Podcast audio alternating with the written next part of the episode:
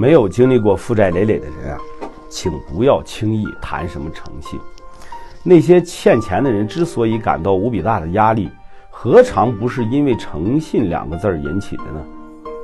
当你身无分文的时候，毫无诚信可言。有些人很会评价，说你自己造的孽，你自己去承担，你自己去偿还，逃避不是办法。你倒是说的挺轻松啊。我只想说，欠债还钱天经地义。但是当你一无所有、孑然一身的时候，你让他怎么还？拿什么去还？是不是总要有时间的积累才能还吧？很多时候呢，并不是说他不想还，而是在短时间内根本就无力偿还。很多负债的人生存他都是个问题啊！你让他拿什么来还？再加上当下互联网时代，动不动就将失败者公布于众，负债的失败者真的是寸步难行啊！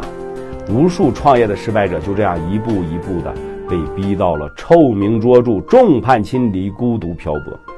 很多创业的失败者啊，都是因为梦想而失败，无时无刻不在奔波着、努力着，渴望能够早日的东山再起，弥补亏欠，弥补当初大家对他的信任。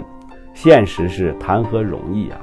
只希望上天能够继续关注那些漂泊在外、居无定所的失败者，早日寻找出人生的出口，东山再起。更希望大家在解决生存问题的同时，别忘了自己当初的梦想，保护心中的那团火，抓住机会重新站起来。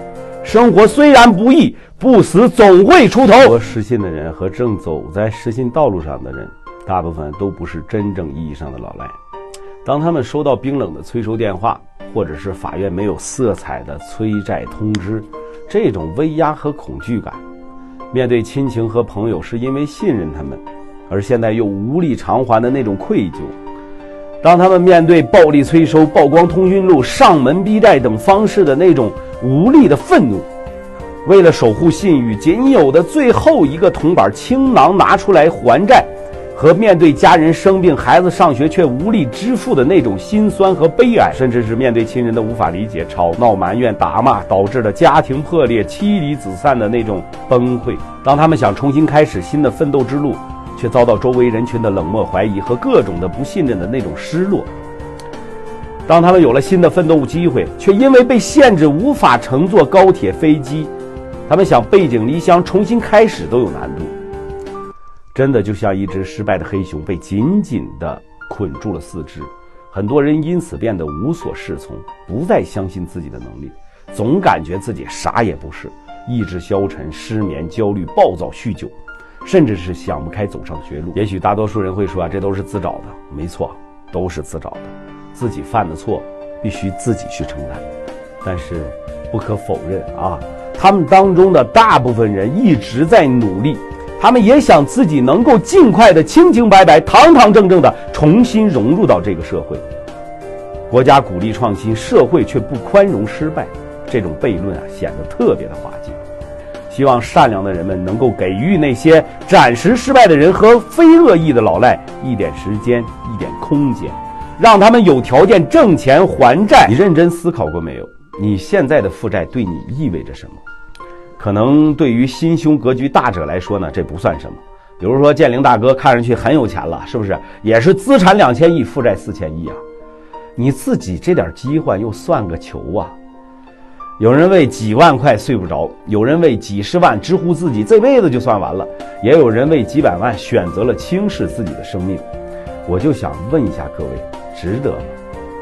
其实负债也就是只是一种结果，所有的果都是你。前期的因导致的，就是你的错误的行动和你错误的认知。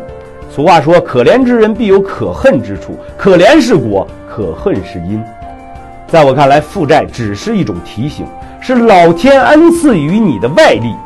因为如果没有这次负债，你依然感觉良好呢，你会觉得你现在还啥都行呢，啥都是你的呢，还有一还会一如既往的按照你原来的轨迹行走，不思进取，荒度余生。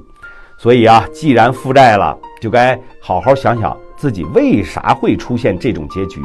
任何事情没有对错，就看你自己怎么去对待。